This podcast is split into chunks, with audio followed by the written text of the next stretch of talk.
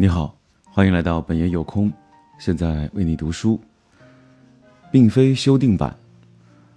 从旧版已经过时而无用的角度来说，这本书可不是修订版。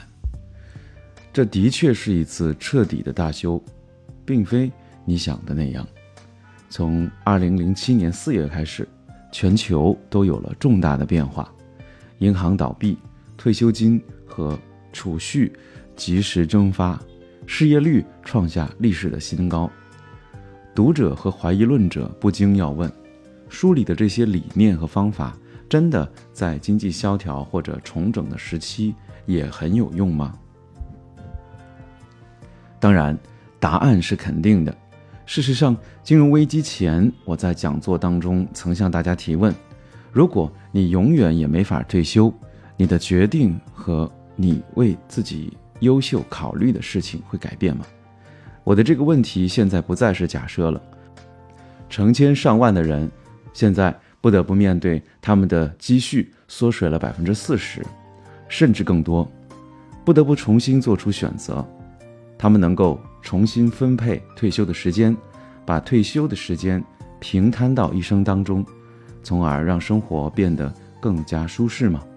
他们现在能搬到哥斯达黎加或者泰国，用手中仅剩的积蓄在当地过上相对好的生活吗？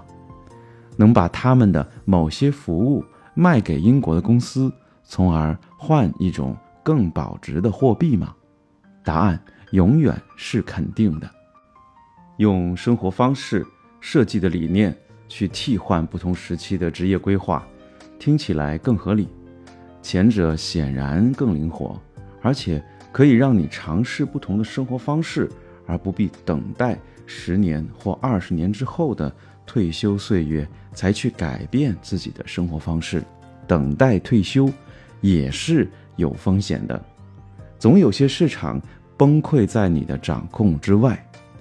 人们对待开拓新思路持宽容的态度，也能原谅。已经这样做了的那些人，因为过去那些看起来很保险的办法已经失败了。如果有人失败了，这种小实验的代价是什么呢？通常什么也没有。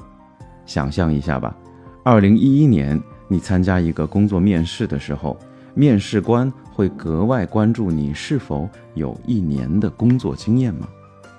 所有的人都被解雇了。我获得了一次一生当中不可多得的机会，去周游世界，真的是太棒了。如果他们还问到你类似的这样问题，这本书里的话还可以用得上。Facebook 和 LinkedIn 在二零零零年之后的互联网泡沫之后上线，其他重新调整后的公司还包括垄断。还有苹果、Scrabble，还有肯德基、达美乐披萨、联邦快递以及微软，这不是巧合。经济环境不佳的时候，正是创造降价的基础设施，用便宜的价格租到出色的自由职业者，用抄底价格达成广告协议的时机。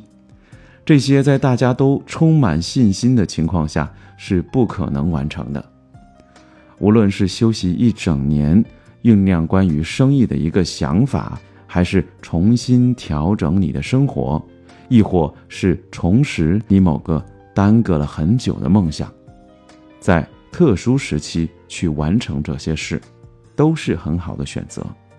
最坏的情况会是什么呢？我希望你在关注身边无限可能的时候，记住这个常常被忽略的问题。这个集体恐慌的时期，恰恰是你涉足某件事难得的好机会。能与全世界的读者分享我过去两年的经历，真是无上荣光的事。我希望你们喜欢这个新版本。我将永远做你们谦逊的学生，热情地拥抱你们。蒂莫西·费里斯，加利福尼亚，旧金山。